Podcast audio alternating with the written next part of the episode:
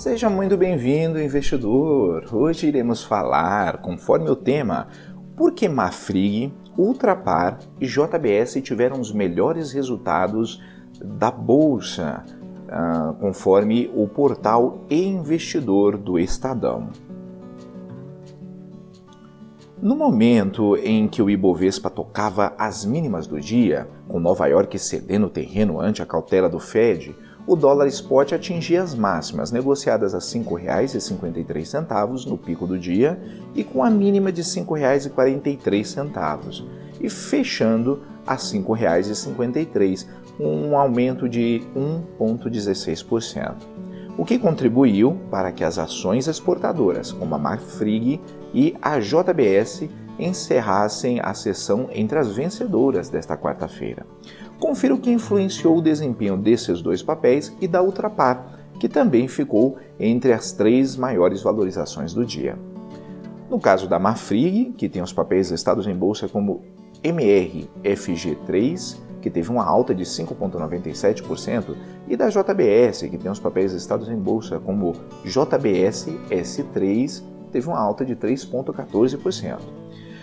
Em mais um dia de cautela generalizada nos mercados acionários doméstico e internacional, as ações de empresas que lidam com exportações se destacaram novamente entre as principais altas. Os setores de proteína animais e siderurgia aproveitaram a forte valorização do dólar em relação ao real, que fechou cotado a R$ 5,53, uma alta de 1,16%. Nós vemos que ainda há muitas incertezas em relação ao cenário político e econômico do Brasil.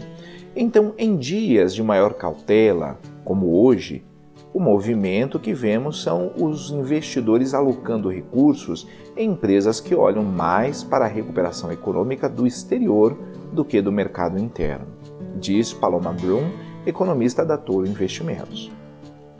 Especificamente sobre os frigoríficos, ela vê que Mafrig e JBS se destacam por conta da força das operações das duas empresas nos Estados Unidos as empresas se aproveitam dos preços ainda elevados da carne bovina por lá. Para Henrique Stetter, analista da Guide, o setor de proteína avançou mais por ter um atraso maior a tirar em relação a outras exportadoras. Não fazia o menor sentido os preços tão descontados de Mafrig e JBS. Mesmo com o BNDES, a governança, eh, no caso da JBS, não conta e assim estamos falando de um ano que vai se, ser um recorde em termos de resultado, comentou ele. No caso da Ultrapar, que teve uma alta de 4,68% e tem os papéis listados como UGPA 3, os papéis da Ultrapar tiveram a segunda maior valorização do dia no Ibovespa. A alta vem após a empresa anunciar que, em um novo acordo com acionistas, o fundo Pátria Private Equity passou a deter 20% de capital social da Ultrapar SA, uma das principais acionistas da empresa. Isso traz um viés positivo para a empresa porque passa a percepção de que, se o investidor institucional está apostando na, no, no futuro da empresa por cinco anos, isso é um bom sinal, diz Paloma Brum a empresa estava um pouco esquecida. Então, quando um fundo importante entra com dinheiro, isso passa uma mensagem positiva ao mercado, afirma também Junqueira.